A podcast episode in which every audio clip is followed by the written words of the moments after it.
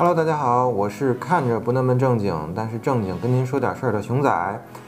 那关于赛车，到底是车身系统更牛，还是引擎更牛呢？在《极速车王》这部电影中啊，马特·达蒙所饰演的卡罗尔·希尔比曾遇到这样一个问题：当他从 AC 公司拿到一台赛车时，他发现那台赛车所搭载的引擎并不够优秀，根本配不上那台赛车的车身系统。而当他又从福特拿到一台 V8 引擎时，又遭遇到了底盘无法承受那台野兽级引擎的遭遇。Oh God, please no, no!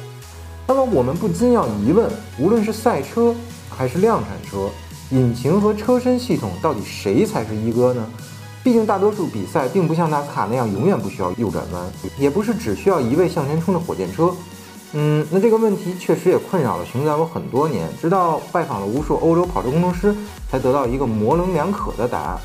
车身系统和引擎没有谁比谁更重要。工程师们所做的就是在二者之间不断的妥协。